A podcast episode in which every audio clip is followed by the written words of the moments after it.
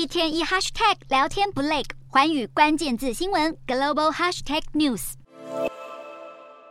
美国智库日前发表台海兵推结果，预测中国虽然无法拿下胜利，但是参战各方都将损失惨重。报告释出以后，马上引发外界关注。不过，美国国防部长奥斯汀先前在和日方进行国防与外交部长二加二会谈时，就已经表示过，他不认为台湾有立即被中国侵犯的危险。不过，这并不代表美国对中国的防卫心态有所松懈。美日两国在二加二会谈结束以后，共同谴责中国在印太地区的日益挑衅，并且同意要强化双方的安保条约。而美国打算在冲绳重新部署海军，以快速应对解放军在南海、东海以及台海周边的行动。奥斯汀也强调，会持续和盟国合作，关注情势，确保维持区域的稳定。这次中国问题成为美日会谈焦点。日本国防大臣林方正指出，尽管中国为美日带来前所未有的战略挑战，但还是必须和北京建立有建设性和稳定的关系。两国在会后的联合声明中也表示，美日对台湾的基本立场没有改变，重申台海维持和平稳定的必要性。